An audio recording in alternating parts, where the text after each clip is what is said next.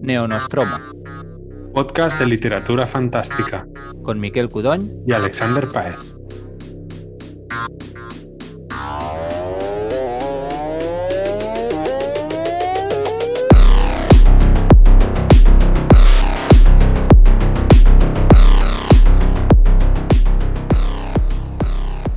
Bienvenidos al Neonostromo número 65. En realidad estamos hablando un poco más tarde de lo que nos hubiera gustado, porque lo que vamos a hacer es una valoración de lo leído en 2023. Eh, normalmente estas valoraciones suelen publicarse a finales de año.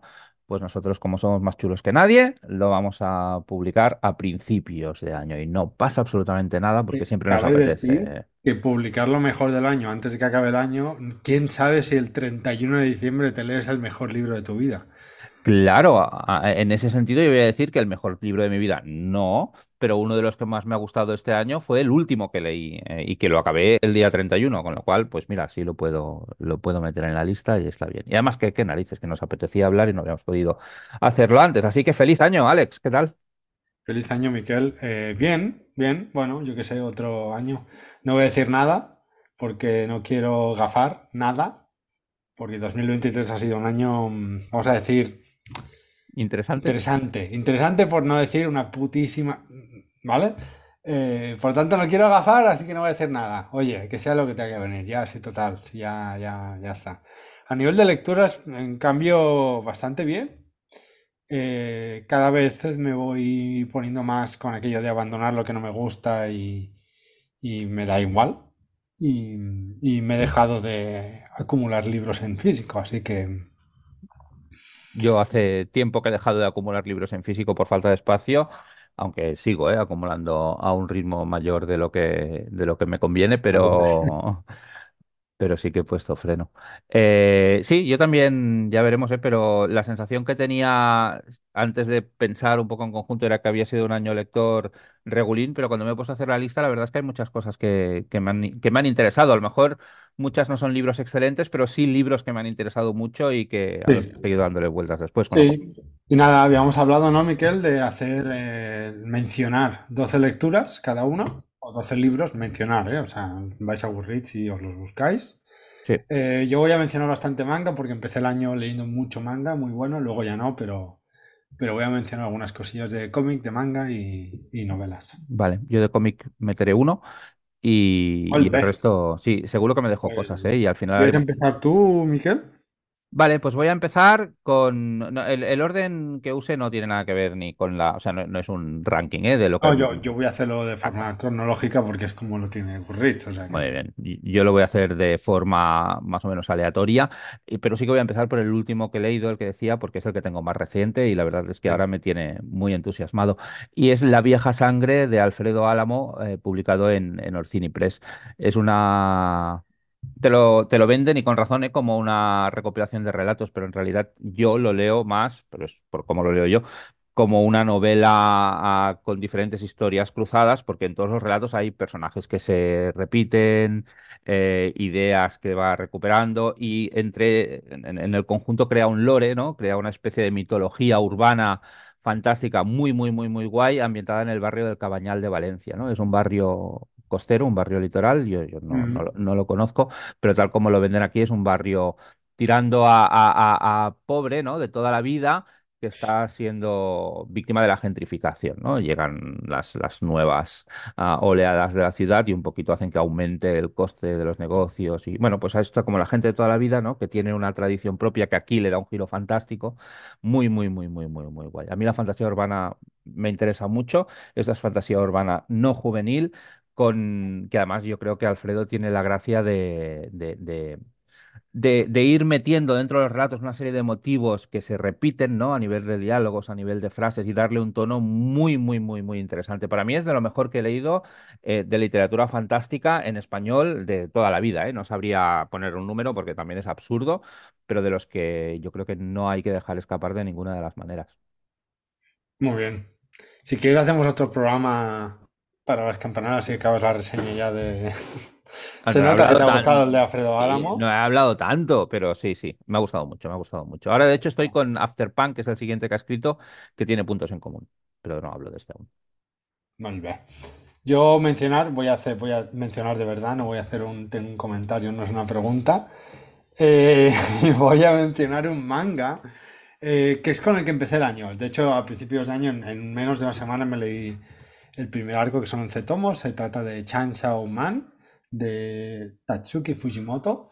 Es un manga que de hecho ha dado que hablar, ha generado cierta, y digo cierta entre comillas, polémica porque generó mucha repercusión y mucha gente que no lee manga se lanzó a leerlo, no gustó tanto y bueno, dio bastante debate y es un, es un manga, creo yo, muy interesante. Eh, por resumir mucho, porque es difícil resumirlo, un chico que es pobre encima es más tonto que pegarle a un padre es, eh, recibe por ciertos motivos ciertos poderes y una agencia antidemonios lo contrata para hacer cosas.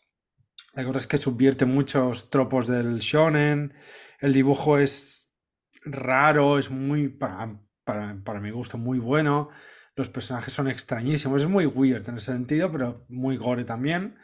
Y es bueno, es pura acción, hay tomos que son solo de acción, ¿no? Yo lo gocé muchísimo, especialmente leerlo en, en enero.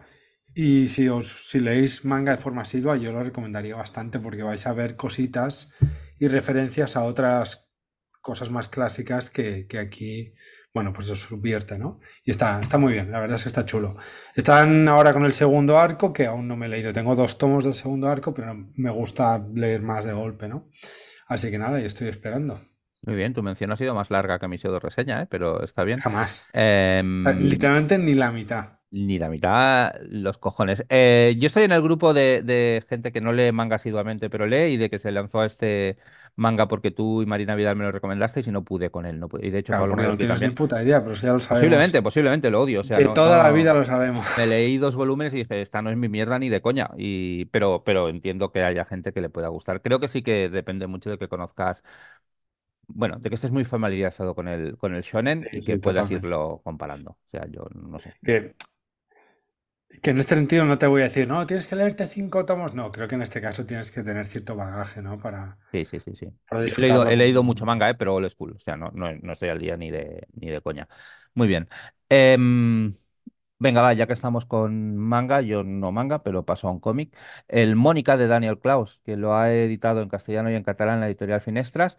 Y es, y antes tú decías que el Shine Man tenía un toque un poco weird, este es weird a saco. O sea, es mm, la historia de Mónica, una chica que es hija de una madre soltera y nos va a, a a- a- través de varios relatos, creo que eran cinco relatos, cinco episodios muy concretos, con una, con un estilo de cómic muy, muy hierático a nivel de composición de página y a nivel de, de- de- de construcción de los personajes, que de hecho es muy Daniel Close. Te hace una historia muy extraña de, de- sectas, de cultos, de magia. mm, Es de lo mejor que... Yo soy muy fan de Daniel Close. Y, yo creo que este es el que más me ha gustado suyo. Este lo, lo, lo recomendaste en el chat del Spoiler Club hace uno- unos meses o semanas, puede ser. Me interesa, me interesa mucho, lo apunté desde que lo recomendaste. Tiene muy buena pinta. Yo creo que puede pasar lo que decías del Chainsaw Man, que hay que tener un, baja- un bagaje de manga. Yo creo que aquí hay que tener un bagaje de, de cómic independiente americano un poco underground. No, tengo mucho, pero algunas cosas Bueno, que... pero te gustará, yo creo que te va a gustar. ¿eh? Aún así. Voy a mencionar a un autor que a lo mejor va a salir un par de veces. eh, creo que es bastante obvio, pero bueno. Eh, esta novela creo que para mí ha sido la mejor que me he leído este año. No porque sea especialmente buena, sino porque me pilló en el momento adecuado. Que es Tres of the Emerald Sea de Brandon Sanderson o Tres del Mar Esmeralda. Que es una de esas novelas que escribió durante el COVID, patatín patatán. Eh, y nada, es como una especie de cuento de hadas con un tono un tono en plan El último unicornio de Peter Beagle, es como semi-infantil pero sin serlo, con también un poco como el laberinto, ¿no? Es como que apela, tiene cierta estética eh, de cuento de hadas, pero también trata temas adultos, hay escenas que son bastante heavies. Eh, no me entusiasmó la resolución con los dos, digamos, villanos, entre comillas, eh, porque es una resolución muy de cuento y muy de la protagonista, digamos, no tiene ningún poder ni ninguna forma de hacer, frente a nadie, excepto pues que, que que es muy lista y habla muy bien. Y luego la parte de ¿dónde estará el prometido de ella? Se veía venir, ¿no? Esta la has leído tú Sí, también, Miquel. sí, sí, sí. Pero me, me gustó muchísimo. No me esperaba algo así de Brandon Sanderson, me esperaba más lo, lo- lo de siempre. Y me, sí, no sé, me, me- el escenario es súper bonito, que es esta especie de, de mar de esporas por el que navegan, con una especie de lunas que sangran esas esporas y por la gravedad se van hacia este planeta, ¿no?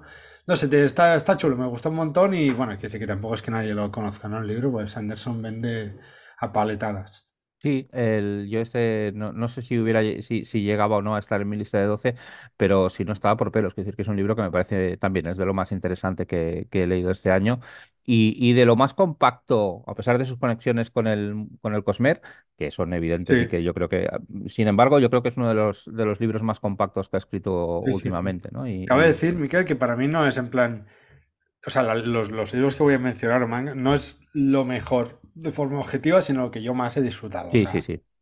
perdónenme si ofendo a algún crítico Ah, o no, no. no, a mí no hace falta ni que me perdonen. Yo voy a mencionar lo que, lo que a mí me ha parecido interesante. Yo lo quería dejar ahí sí, sí, sí. claro, ya está. Muy Vale, bien. siguiente tuyo. Vale, yo sí que voy también al, al que más me ha gustado este año, al que yo creo que es mejor, ¿Y qué más eh, más? el que más, el que más más, que es The Shards de Bret Easton Ellis, ¿no? Que aquí creo que se ha traducido como Los Destrozos. No soy un gran lector de Bret Easton Ellis, solo me había leído el, el- el American Psycho y guardo un recuerdo, un recuerdo bueno, pero súper nebuloso, porque yo creo que lo leí de adolescente, un poco tardío ya, y, y- y sí que me gustó, pero en aquel momento no me entusiasmó. Este sí, este sí, me, me encanta el tono que el tío consigue mezclando el- la, la- la autoficción, autoficción fake, espero, con una historia muy torturada, en- explicada en primera persona, con una habilidad tremenda para, para capturar tu atención, con unos personajes súper interesantes. Dicen que habrá serie de HBO y la verdad es que la espero con, con muchísimas ganas. Es como mezclar una historia de serial killers con con Euforia, con no Euforia, el programa de música de, de TV3, ¿eh? sino Euforia, la serie de adolescentes que se drogan. Eh, novela, novelaza, tanto por extensión, es muy larga, como por calidad, muy buena.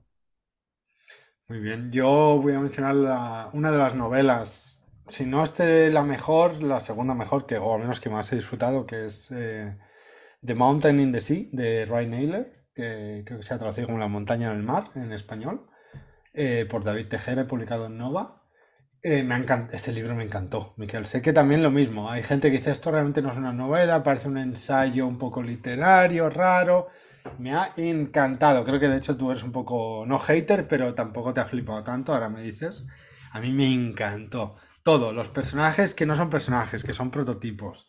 Eh, la lluvia de ideas y los infodumpings. eh, todo el rollo. Pero es que eh, luego cuando vaya con mi siguiente recomendación quizá tiene un poco de sentido, pero me pilló, creo que esto fue marzo o así, me pilló en un mes donde estaba leyendo ensayos sobre traducción, sobre eh, lenguaje, sobre idioma, y aquí básicamente el, el, novum, ¿no? digamos, de la novela es qué es lo que hace que una civilización sea una civilización y si podría haber una civilización ya en la Tierra que no sea la humana, ¿no? Es decir, al fin y al cabo es una novela de primer contacto con, con pulpos sentientes. Y lo que los hace sentientes al final, la, tesis, ¿no? Es, es que escriben, que pueden escribir. Eh, y a mí eso me, me, me encantó. me gustó un montón. Un montón, un montón. Yo es un libro con el que soy muy ambivalente, sí que lo leí muy a gusto y me interesó mucho, Pero sí que veo lo que dices de que, de que hay gente que dice, yo, yo lo digo, ¿eh? que es un ensayo con pretexto de novela, pero eso a mí no me molesta. O sea, eso mismo podría decir del Ministerio del Futuro y, y fue de los mejores libros que me leí el año pasado, quiero decir, el de Kim Stanley Robinson. Pero me parece una novela torpe, sin embargo. O sea, no, no, sí. cuando pienso en ella en retrospectiva me costaría mucho ponerla en la lista, aunque cuando lo leí lo disfruté, ¿eh? Lo dis- bien, Yo, uf, ya te digo, me, me enganchó. Me enganchó una barbaridad. Me lo leí en dos días y es como esa ciencia ficción de hace unos años más China Miéville en Town o cosas así. Me dio el, me recordó a eso, ¿no? Y eso me, que me, que me recordara, que me diera esa nostalgia, para mí fue, fue importante.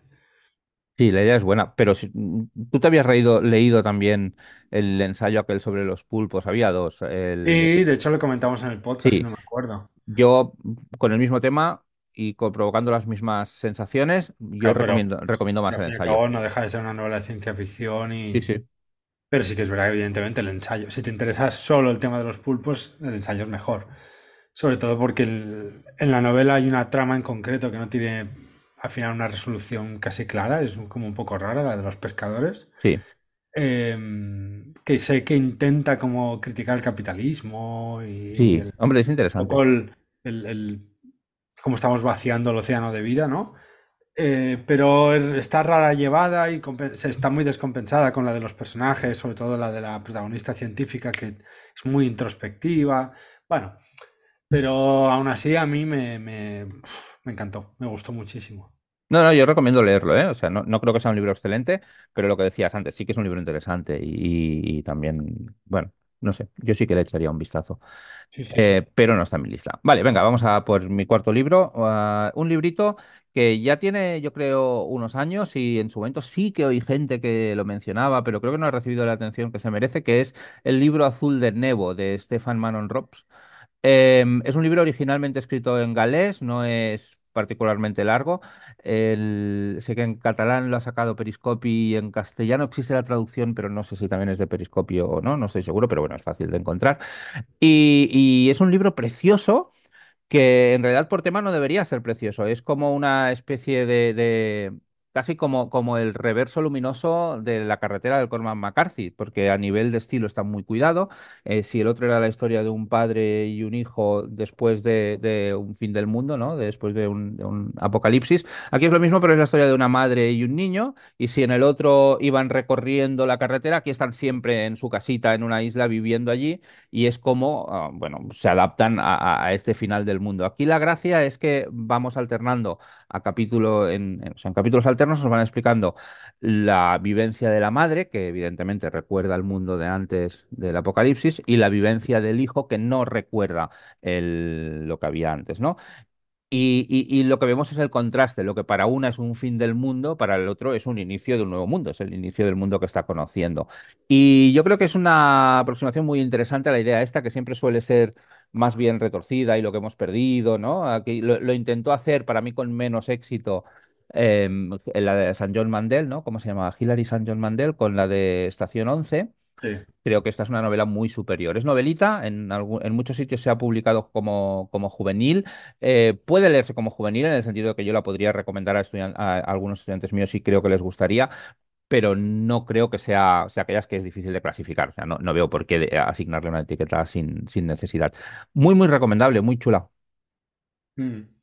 Genial. em, este me lo leeré. Este sí que me lo leeré. Te va a gustar. Eh, fantasía urbana de antes que has mencionado, probablemente, bueno, ya lo veremos, porque ya sabes que yo con la fantasía urbana tengo una relación tortuosa, pero este seguro que sí. Eh, el siguiente voy a mencionar yo, Miquel, eh, que es mi cuarto, ¿verdad? Sí. Em, no es una novela, es un ensayo, sí, de hecho ensayo en el sentido más literal, porque es una especie de notas, diario. Eh, se llama Palabras del Egeo, de Pedro Olaya. De hecho, el título completo es Palabras del Egeo, el mar, la lengua griega y los albores de la civilización. Y es literalmente un diario de notas que el autor toma, él vive, es profesor eh, en Grecia, y toma eh, estas notas porque se las quiere dejar a su hijo con el cual no habla, ¿no? Y son notas pues sobre, por ejemplo, cómo empezó la lengua, eh, cómo el sonido del mar se parece, o sea, el sonido que hacen las olas al chocar con la playa se parece a la palabra primigenia griega para decir mar, ¿no? Como un poco las palabras vienen de sonidos al principio, ¿no? Cuando empezó a, a desarrollarse la lengua. Y está muy bien escrito, me gustó un montón. He estado leyendo bastantes artículos sobre esto, sobre todo de gente experta en, Grecia y en, el, idioma griego y, y tal, eh, que dicen que es un, es un ensayo muy controvertido, pero a mí eso en realidad no me importa mucho porque yo me lo gocé.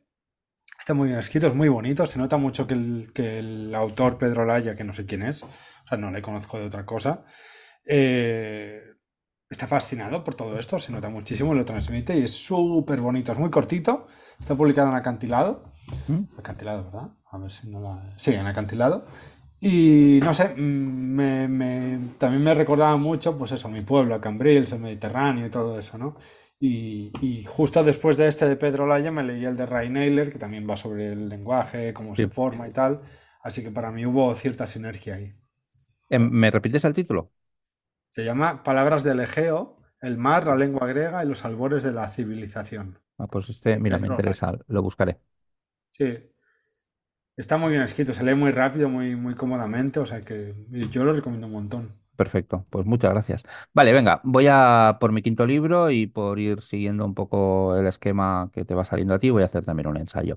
En este caso, creo que tú te lo estabas leyendo, no sé si, si aún sigues o no, uno que se llama El Gen, eh, una historia, una historia íntima de Siddhartha Mukherjee, no sé cómo se pronuncia el apellido, eh, El autor es hindú y, y es muy interesante, es un médico especializado en cáncer, de hecho el libro que a él le hizo saltar a la fama fue un, creo que era el, empera- el emperador de las enfermedades, que era una historia, ah, una- como una historia de la medicina del cáncer, ¿no? Y, Sí. y que le valió un premio Pulitzer, que no es poco. Pues este es el segundo libro que es una historia de la genética.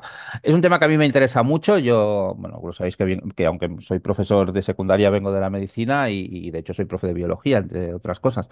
Y aparte de que este tipo de libros me gustan porque, porque me permiten conectar cosas después con los estudiantes y, dar pues, anécdotas para hacer un poco más, más amena la clase, la verdad es que Mukherjee lo explica todo súper bien y- y sabe darle una narrativa y mezclar las diferentes etapas de, de- la historia, de cómo hemos ido aprendiendo todo lo que sabemos actualmente de la genética, muy, muy, muy interesante. Es un libro muy detallado, es un libro largo, me parecen que eran 500 o 600 páginas, pero a mí eso la verdad es que ya me va bien. Y tengo mucha curiosidad por el que ha escrito ahora, que es pues, un, un enfoque parecido, pero centrado en la célula, ¿no? En la evolución del concepto de célula, que también puede ser muy interesante.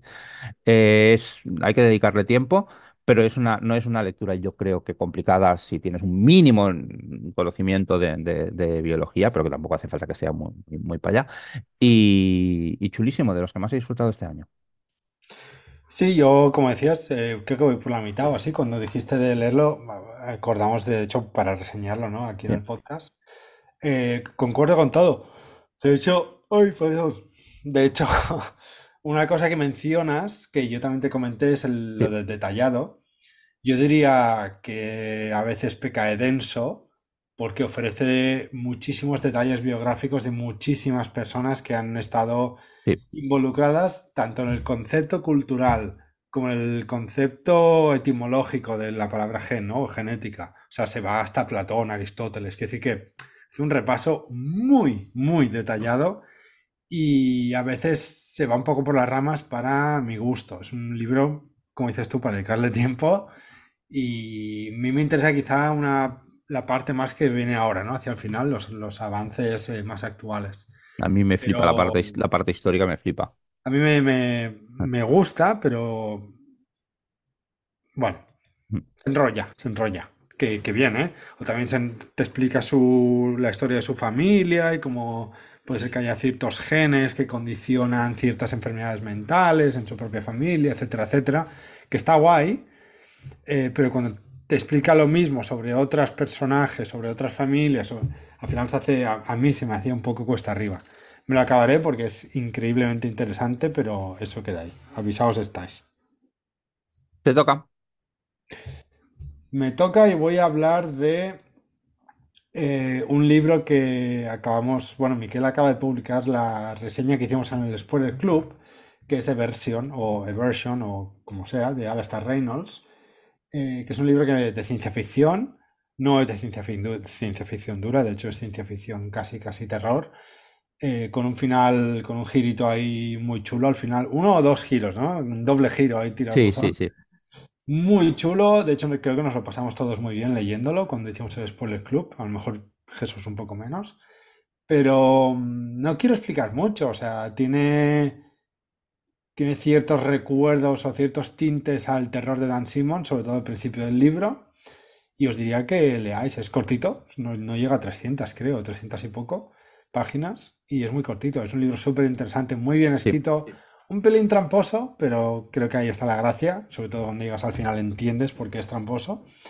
Y nada, me gustó un montón, lo, lo gocé muchísimo y de hecho este es de los, de los pocos libros que yo he recomendado en spoiler que ha gustado. Así que también le tengo un cariño ahí especial.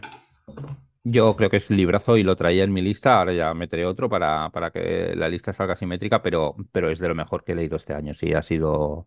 Yo creo que es una novelaza de ciencia ficción con una idea muy buena. Sí que es verdad que, pues, que hace un poco de juego de manos, pero claro, es que tiene que hacer un poco de juego de manos. Yo creo que, que, que a- tanto a nivel lingüístico como a nivel de construcción de la historia, como cómo refleja, digamos, la, la estructura de- del texto, las diferentes etapas de, de lo que está pasando allí eh, es súper interesante. Y, y- y no entiendo que no se haya hablado, lo cual no quiere decir que no esté pasando, ¿eh? O sea, a lo mejor no me he enterado yo de traducir este libro al, al castellano, al catalán, porque creo que es un libro que, que, que puede molar mucho y que es muy vendible. Muy bueno, muy bueno. Yo creo que es lo de siempre, es ciencia ficción y no vende. Ciencia ficción no vende, ya está. Sí, pero se le podría dar un giro mintiendo como bellacos y sin decir que es ciencia ficción, ¿no? Desde este programa, porque ya hemos incluso cuando se hace eso, que se hace, o sea, tenéis un montón de ciencia ficción, por ejemplo, en Impedimenta o en colecciones así generalistas, yo creo que pasa lo mismo, un poco a menor escala, pero pasa lo mismo. No sé, es mi sensación, ¿eh? Puede ser, puede ser, no sé. En todo caso, mm, yo rompo una lanza a favor de que lo traduzcan, ¿eh? Porque me parece un, un, un librazo. Muy buena idea, es una idea muy chula. Muy bien. Vale, venga, voy a por mi sexto libro y voy a hacer un poco de trampa porque voy a meter dos libros en uno, pero es que es una duología y, van muy juntitos.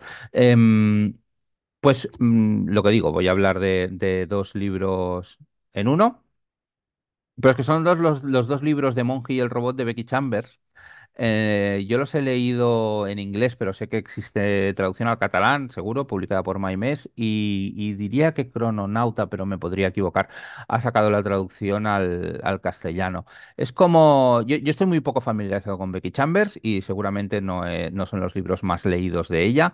Yo había leído uno, cortito que habíamos hablado, creo, aquí en el programa, el To Be Totally Fortunate, que me había gustado mucho. Y estos son muy distintos. Y estos sí que em, a mí me sirve mucho para entender características de lo que es el punk. Nos está enseñando un mundo, ah, digamos, post escasez, escasez, ¿no? Se han quedado casi sin recursos, pero lo que ha hecho la humanidad es adaptarse a eso para vivir bien. Y, de alguna manera ha habido en la historia de este planeta una catástrofe relacionada con el uso de robots, ¿no? Y aquí uno, un monje se encuentra con un robot y se hacen amigos. El tono es muy de cuento, muy zen, muy van viajando, van haciendo cosas. Es una novela muy tranquila, pero que me parece preciosa y que en realidad me parece llena de capas y que hace un esfuerzo ah, de, de construcción de escenario y de construcción de una serie de ideas muy, muy, muy, muy bien elaborado. A mí me han gustado mucho los dos. Ahora, ah, o sea, buscarlos con los libros de Monji y el robot de Becky Chambers, porque ni que me maten. Me acuerdo del título de los dos, era algo de... al- Son, son complicados, sí, son Sí, son títulos largos, lo pondré en los comentarios del podcast y ya está. Becky Chambers, los dos últimos que ha sacado del Monje y el robot. Yo voy a comentar otro de ciencia ficción también en inglés, porque mira, lo que pasa aquí. Y se llama The Blighted Stars de Megan O'Keefe. Es una autora, si no me equivoco, británica, a lo mejor ahora me estoy colando, o americana, no sé, da igual. En cualquier caso, es una trilogía de ciencia ficción, eh, más space opera, aunque hay poco space y mucha ópera, que otra cosa, porque sucede todo en un planeta, aunque el inicio de la novela es una es brutal, es de los mejores inicios de novela que he leído en mucho tiempo. O sea, son, no sé, alrededor de 100 páginas o así que de pronto dices, ostras, que estoy leyendo, ¿no? Eh, luego baja mucho el ritmo y quizá eso le, le- le juega mal, alarga mucho la relación entre los dos protagonistas. Pero a mí me ha gustado un montón, me la leí sobre todo en el parque en verano eh, o en primavera, en este verano danés que dura dos semanas. Y bueno, le guardo muy buenos recuerdos. Me empecé el segundo libro y bueno, por lo visto la, la autora explicaba el otro día en, en- en redes sociales que ya escribió los tres Ah, del tirón y le publican los tres, ¿no? O sea que el tercero está por salir ahora en enero. En enero. Y mm, me interesa mucho, la verdad, la obra de esta autora porque tiene ideas de ciencia ficción clásica muy buenas, actualizadas, eh, los clones, lo de meterse, lo de transportar la conciencia a otro cuerpo físico para renovar eh, tu fisicalidad y, y permanecer inmortal, entre comillas. Toda esta idea de Dune de minar planetas y colonizar planetas por los recursos, eh, la ética y la moral que hay sobre eso, etcétera, etcétera. Y en general el, el argumento va de, de, el hijo del, digamos que es una especie de Paul Atreides, ¿no? Pero que es geólogo y es un fricazo del copón. Y su padre se dedica a, a destruir planetas porque le revienta todos los minerales que hay dentro, ¿no? Y no, a él no le gusta, ¿no? Y bueno, eh, la novela ocurre en uno de estos planetas contaminados por una especie de hongo súper chungo que no saben de dónde viene ni qué hace. Y bueno, hay un montón. Hay, mucha teca, salen incluso zombies. Quiero decir que hay mucha mm, cosita que cortar. Creo que Miquel estás ahí ahí con este libro, ¿verdad? Sí, voy. Yo estoy escuchando el audiolibro, voy por dos tercios del, del primero y, y sí que me está gustando y lo estoy escuchando a gusto, pero no me entusiasma tanto. El- es que el rollo Space Opera es más bien Space Soap Opera y el parte Soap Sí. Opera me está rayando un poco. A mí Y el, tiene, un- el, tiene un tramo, sobre todo en la mitad, que los personajes prácticamente están todo el rato corriendo o huyendo y la autora lo usa para desarrollar ciertas relaciones personales entre ciertos autores, eh, perdón, personajes, sobre todo la, la- la Sí, sí, protagonista y el protagonista, que se hace a veces un poco pesado. Pero es verdad que la protagonista, cuando no está pensando en, bueno, en hacer el jugoso, en hacer el delicioso, eh, es una personaje muy interesante, muy cabrona, muy, Sí, sí, muy, sí, sí. muy chunga. No, no, los personajes están bien, las interacciones yo creo que, que no están, o no, sé- no sé si es que no están bien trabajadas, yo creo que simplemente no es un tipo de, usa un tipo de tropos y un tipo de convenciones que a mí no me, eh, no me gustan, ¿eh? Sí, sí, sí, cuando le mira el culo, hay una escena que le hace un masaje que no viene a cuenta, que dices, pero ¿por qué le estás haciendo este masaje? A mí me saca mucho de la historia, es muy reiterativo, creo, creo que le sobran mu- muchas páginas en un tramo intermedio Le porque sobran no. muchas páginas y yo creo claramente que es lo que comentábamos en un podcast anterior. El síndrome ese en el que, de hecho, creo que lo comenté reseñando este mismo Pues libro. podría ser. Esos libros que tienen que llegar a un cierto volumen de páginas eh, para encajar en los estándares de mercados y dijo, pues le meto a la parte romántica y a, y a tomar por saco. bueno, seguramente es por donde viene ella, ¿eh? O sea, la parte romántica a, a- a mí me carga un poco, pero, pero creo que, que también es una de las virtudes que tendrá el libro para, para muchos lectores, ¿eh? Quiero decir que no, no, simplemente no, no, no es, no es mi mierda, ¿eh? Lo cual dice más de mí que del libro, no. Sí que creo que está, que no está súper bien estructurado, está estructurado a través de diferentes puntos de vista, que bien, cambiando capítulos, bien, cada capítulo un diferente punto de vista, ok, pero entonces de golpe me haces cuatro capítulos en el cual el personaje es el mismo, ¿para qué? Entonces, ¿para qué me divides el...? No sé, me, me parece torpe en algunas cosas, aunque Sí, tiene, sí. tiene, tiene ideas muy buenas y es un libro que estoy disfrutando, ¿eh? O sea, parece que estoy siendo... No me parece excelente, pero seguramente acabe la saga y es una autora que me interesa y tiene cosas que hace muy bien. Y el... Sí, yo tengo la trilogía anterior que publicó, Sí. que por las cubiertas interpreto que es aún más Space Opera, eh, Velocity Weapon, que Leti se ha leído, le gustó mucho. Y sé que en cuanto acabe esta voy a leerme eh, esta trilogía anterior. O sea que, bueno, a ver qué tal. que veo la comparación con Dune, incluso en, en- tiene un rollo un poco místico en que, bueno, hacen copias de seguridad de la conciencia, pero solo pueden despertar una cada vez. Como sabe la conciencia que hay otra copia despierta o no des- No sé, pues, o sea, hay, hay como una conexión No, entre... a con- veces es McGuffin esto, yo creo, ¿eh? eh, El Totalmente, aquí yo creo que es de, necesito que pase esto y ya está, fantasía, Sí, y ya está. Sí, es un poco... porque luego hay ciertas escenas al final que no te quiero contar o no vale, quiero simplemente spoilear, que dices, a ver, te la has preparado así a propósito, se nota. claro, Pero bueno, oye, claro. eh, la novela está chula. Si consigues pasar del bache este de la relación am- amorosa, está guay. Tiene un momento interestelar de el amor trasciende el universo pequeño, que yo creo que se puede ignorar. Por el resto está muy bien. Muy bien, venga. Voy a ir a por una también que es que tiene componente romántico, pero que esta sí que me ha gustado, para que quede claro que no es que sea un, un data que odia el amor. Eh, no sé si nos toca el sexto o el séptimo, Alex. No sé si tú has No sé. ido contando. Uno, dos, tres, cuatro, eh, cinco, seis. Vale, el séptimo, toca el séptimo. A mí me toca el séptimo, con lo cual a ti te toca el séptimo también después. Exacto, seis. Venga. Venga. Voy para uno muy de género, que además habíamos hablado de él, no sé si, en, creo que en el Neonostromo dedicado a Star Wars, que es el, Lost Stars, ¿no? No sé si era Estrellas Perdidas o Estrellas de, de Claudia Gray, que es una historia de Star Wars en el cual iremos siguiendo a, a dos jovencitos, ¿no? Desde que son muy jovencitos hasta que son, pues, soldados, digamos, que empiezan juntos, pero luego uno acabará en la rebelión y el otro acabará en el, como soldado del Imperio, pero siempre, ¿no?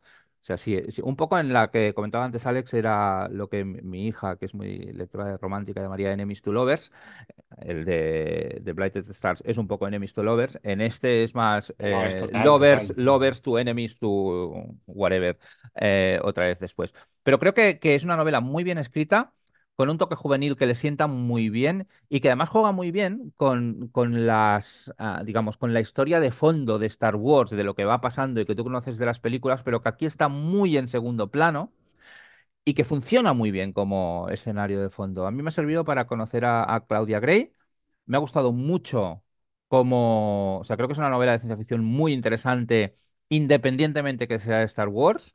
Mm. Y, y la verdad es que es uno de los libros con los que me lo he pasado bien, bien, bien eh, este año, ¿eh? Lo que decíamos antes. O sea, ¿Es una novela excelente? Probablemente no, pero es una creo novela es- muy a interesante. mí me gustó, yo creo que es en algunas cosas demasiado juvenil con el tema de Enemies to Lovers, de, oh, pero yo te quería. Ya, Em, pero lo trata mucho mejor y con mucha más habilidad y con mucha más gracia, por ejemplo, que Megan O'Keeffe. No sé, a mí, a sí, mí sí, sí, sí, en ese sentido sí, porque Claudia Gray escribe en general juvenil y sabe controlar mejor los tropos. Eh, pero a mí me gusta mucho lo de usar, es una idea muy buena, dos amigos de la infancia y uno se va al imperio y el otro a la resistencia, o sea, es que es brutal la idea. Y quizás es un poco largo, pero bueno, está, está guay. Fue el, de hecho el primer libro que se publicó del nuevo canon con Pues Disney. mira, eso no lo sabía. Sí, sí, muy chulo, muy interesante. Eh, voy yo con otro, va. Eh, novela. Voy a hablar de Talon Sister de Jane Williams. Es un libro muy rara avis y es un libro muy yo. Es decir, no sé ni si recomendarlo. A ti, Miquel, seguro que no. Porque es básicamente una. Bueno, es un mundo donde el, pueblo donde viene la protagonista tienen que hacer una especie de avatar con grifos. Tienen que dominar un grifo y conectar con el grifo y no sé qué. Y si no lo hacen, el grifo se los come.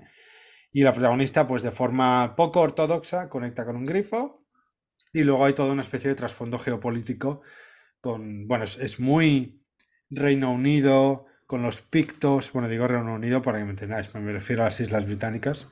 Eh, están los pictos en el norte, que son las tribus del norte, que eh, están, pues eso, el Imperio Romano un poco, eh, pues en el sur de, de- Gran Bretaña, ¿no? Es un poco esa geopolítica, de hecho el mapa en el libro se parece mucho al, al Mar del Norte y toda esa región, pero me gustó un montón, es literalmente una historia de amistad entre la chica y el, y el pájaro, eh, y poco más, pero tiene, bueno, eso, escenas, creo yo, mm, muy chulas, muy, muy interesantes y en general me gustó. Es largo y la autora ha contado, que es una historia muy personal, que sabe que no es comercial y, y demás. Pero bueno, el, el bicho protagonista, el grifo este sentiente, mola bastante, la verdad. Pues me lo apunto, me lo apunto, tengo curiosidad. No sé si te va a gustar. ¿eh, Miquel? Bueno, No, miraré, ¿eh? No, no, no está en mi además lista es de curiosidades. larguito, es también, evidentemente, una trilogía, porque estamos en... En- ya está descartado. Exacto. A mí me gustó un montón, es el primero que leo de Jane Williams y ya había leído que era una autora que escribía fantasía rara. Y sí, eh, es muy personal. Esta autora también escribe thriller, que entiendo que es con lo que paga las facturas. Y ahí lo está bien. Yo muy a favor, ¿eh, de pagar las facturas. Sí, sí, claro. Bien. Vale. Eh, venga, un libro que tenía pendiente de hace mucho tiempo y que me ha gustado muchísimo más de lo que me esperaba. Sabéis que, bueno, sabéis o no lo sabéis, pero soy muy fan de los libros de Terramar de Úrsula K. Le Guin. Soy muy fan de Úrsula K. K. Le Guin, pero especialmente de los libros de, de Terramar. Y me faltaba el último. El último es un libro de cuentos que, em, con relativa poca originalidad, la autora llamó Cuentos de Terramar y que está escrito muchos años después de, de escribir, digamos, las dos sagas dentro de Terramar. No sé si estáis familiarizados con ellas o no, muchos supongo que sí. Hay una primera trilogía muy interesante. Muchos años después escribe una duología en la cual la protagonista es una de las protagonistas del segundo libro y lo que hace es revisitar, digamos, de forma mucho más realista el mundo que ha creado, prescindiendo bastante de la magia. Y aquí lo que hacen los cuentos es, aún muchos años después, em, revisitar ese mundo buscando sus puntos débiles y sus, y sus contradicciones. Y lo hace con muchísima gracia. O sea, es un libro excelente lleno de relatos eh, que yo creo que es de lo mejor que he leído en, en género fantástico en mucho tiempo. No todos los relatos, evidentemente, tienen el mismo nivel, ¿eh? pero, pero algunos de ellos son realmente espectaculares.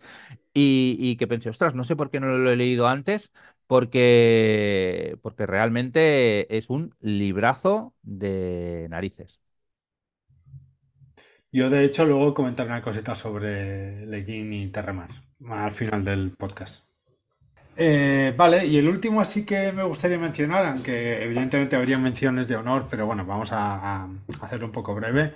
Es el- un libro de un autor muy poco conocido, al menos en, España, porque no se ha traducido nada, se llama R. J. Barker, y es un libro de fantasía, otra vez, he leído mucha fantasía este año, se llama Gods of the Weirdwood, eh, es un libro eso de fantasía muy raro, muy, muy raro. Este año también he tenido cositas con los libros raros eh, que si os lo describo es el típico libro de dioses, de nombres raros con guiones, de magia, de mitos, de leyendas, etcétera, etcétera, pero súper raro. Tiene unos sistemas de magia muy chulos, muy interesantes, y cuando digo sistemas me refiero a magia en general. Y yo creo que es un autor muy a reivindicar, como decías tú antes, Miquel, para que traduzcan, porque creo que es un autor que funcionaría muy bien, que es muy popular en Reino Unido eh, y que funciona bien. Y no sé, yo lo recomiendo un montón, me parece interesante, pero eso, he advertido es que no es para nada típico, aunque a primer vistazo lo parezca, ¿no? Supongo que lo venden como típico, pero luego entras ahí y dices, ostras, esto es muchísimo más profundo y raro de lo que me esperaba. Pues he oído hablar del autor y la verdad es que tengo curiosidad, me lo apunto y, lo tendré presente. Em, ya no sé cuántos libros llevamos, yo también me referiré a uno. He dejado fuera, este año he leído mucho en catalán y he dejado fuera algunos en catalán que son excelentes, eh, pero ya he hablado con- de ellos en otro podcast, con lo cual si buscáis el Esperanto del Cometa en catalán, si os interesa, allí los encontraréis. Y, y aquí tampoco creo que tenga Spam. mucho sentido. ¡Spam! Eh, exacto. Venga. Eh, y aquí me dejaré ah, de mencionar alguno que me hubiera gustado mencionar, pero no, no da para más la cosa. Eh, y no quería no mencionar, aunque seguramente, de nuevo, no es una novela excelente, pero yo creo que es una novela interesante y que vale la pena leer si, te gusta el género y si te gustan los videojuegos, que es el, el, el Tomorrow and Tomorrow and mañana y mañana y mañana, de Gabriel Sevin. De nuevo es una historia de, de dos amigos que se conocen durante la adolescencia y mantienen una relación que no calificó durante toda su vida, ¿no? Y en este caso lo que estamos viendo es un poquito eh, la, la evolución de la industria del videojuego a partir de un proyecto en común que tienen los dos. Si has visto series como Halt and Catch Fire, que si no la has visto tienes que verla porque es espectacular, yo La creo que es un, yo mundo. Sí, o de las mejores, sin duda, ¿eh? O sea, hay que verla sí o sí, está muy, muy bien. Tiene muchos puntos en común. Eh, yo creo que es un referente claro de, esta novela, que no se limita a ser un clon de la serie, ¿eh? Hace, más cosas. Eh, no es exactamente género, pero sí que tontea con el género y tontea en el, en el buen sentido. Y yo creo que es una novela que, a mucha gente aficionada a la ciencia ficción o que tienen, bueno, tendremos a agrupar nuestros intereses, ¿no? Un poquito, le puede gustar, ¿no? Está escrito, yo creo, también un poco con, con voluntad bestselera y se le nota un poquito, pero es una Yo novela no que, creo que juguete casi nada con la ciencia ficción, ¿eh? Creo que es una novela generalista sobre la, bueno, es la realista, creación de sí, videojuegos, ¿eh? O sea, ya está. Y es literalmente una novela romántica, además. Sí, pero sí que es verdad que en algunas, ah, en algunos episodios la forma que tiene de, de meterte la historia del videojuego dentro de la, de lo que está pasando, sí que rompe un poco la barrera del realismo. Aún y así, no estoy diciendo que no sea una novela realista, creo que es una novela Yo no realista. daría falsas expectativas y creo Vale. que No, no, no, no, es- no es género, ¿eh? No, no es género, pero creo por que el pellejo del prepuncio. No tanto. Bueno, y, y sí que juega con las convenciones de romántica, pero la verdad es que no, no creo que una sola etiqueta le siente bien a esta novela, porque tampoco es la, la típica, el típico enfoque que te esperarías de, de una novela romántica. Es guay. Está bien, sí. Eh, vale, eh, Miquel, ¿quieres hacer...? Bueno, me tocaría un libro más y luego vamos al final, ¿no? Si quieres, sí. Vale, bueno, yo creo que es, eh, es importante mencionar la trilogía de Adrian Tchaikovsky que hemos leído tú y yo y hemos reseñado entera en este podcast Sí, de Final Architecture y creo que con esto también menciono un libro que a lo mejor estaba en tu lista o en este caso una trilogía. no estaba. No voy a decir nada más, id al podcast, al programa a escucharlo porque creo que merece mucho la pena y además la, la trilogía se está traduciendo al español, se está publicando en español, o sea que si os gusta la space opera y aliens superpoderosos, eh, echadle un vistazo. No, no estaba porque he tenido que dejar cosas fuera. También he dejado fuera el edificio de Santi Pérez y Sassi, lo menciono para que busquéis porque vale la pena. el- la, La noche de la esvástica de Catherine Burdekin, que es un clásico reeditado que también vale la pena, y uno que no es género, pero que vale mucho la pena, que es El Fortuna de Hernán Díaz. No, no, no me extiendo nada, Mm, pero... Y Vale, si quieres hacer una de vilipendios, sí, de vilipendios, a mí me apetecía mencionar los libros que no me han gustado o, o que me han decepcionado, sin entrar tanto en detalles, porque luego te buscan por la calle y te pegan, ¿eh? Pero el... Se yo refiere a mí. Sí, me refiero a él. No, no, me refiero a, a los fans, varios. Em, uno es Oración a Proserpina de Albert Sánchez Piñol. Es un autor que es muy popular. A mí me gustó mucho Pandora en el Congo y, y- y La piel fría, La piel freda. Eh, este está ambientado, es una historia de monstruos ambientado en la antigua Roma, eh, con mucho sentido del humor, pero con una habilidad narrativa que raya el cero. O sea, me parece una novela muy flojita, muy flojita, muy flojita. Nada, mencionado. Este es la primera, el primer suspenso. ¿Vale? El otro, que tú también lo has leído, Alex, es Ararat, de Christopher Golden. Este nos lo, uf, nos lo recomendó mucho eh, Jesús Cañadas en, en el Spoiler Club y a él sigue gustándole mucho. Se lo perdonamos porque le queremos, pero es un Yo no se lo libro perdono, nunca jamás. muy malo, muy malo, muy malo. Manuel o Carmeno, no te lo Eh, perdono. luego se lee, luego se lee versión y dice que no le gusta, pero en cambio le gusta esta mierda, con lo cual dices, "Pua", porque no sé cómo es posible que escriba bien, porque, eh, pero bueno, bueno, milagros de estos. que- Sí, escribe muy bien, ¿eh? Jesús, súper guay, leedlo todo, pero uf, no os leáis a la edad. Em, otro que, es divertido, ¿eh? Es entretenido y se puede leer, pero que a mí se me caía un poco de las manos y que está publicado en castellano, es el de John Scalzi, el de la Sociedad de Preservación de los Kaiju. Ah, que mira que era una mezcla de Kaijus y, y Parque Jurásico, más o menos, salvando mucho las distancias, que que puede salir mal. Pues sale mal casi todo, sale mal que desaproveche la historia. Sé que es una novela que hay mucha gente que se lo ha pasado muy bien y le gusta, ¿eh? pero yo no la recomiendo. Y casi para ya acabar, comparada con otras que sí que me han gustado mucho de- del autor, me voy a referir a la de Grady Hendrix, que también le dedicamos un spoiler club, el de cómo vender una casa encantada. Tiene cosas que están bien. De hecho, de las que aquí he mencionado como novelas que no me han gustado, es la mejor con diferencia. Es una novela que se puede leer, ¿eh? y se puede disfrutar, pero que comparadas con otras del autor, a mí se me queda muy, muy, muy, muy, muy, muy corta. Y podría decir alguno más, pero no lo voy a hacer. Yo, de hecho, en vez de. Bueno, sí que, sí que me gustaría mencionar a lo mejor algunos vilipendios, pero en vez de eso, prefiero mencionar, Miquel, una cosita que te he comentado al principio, antes de empezar el podcast.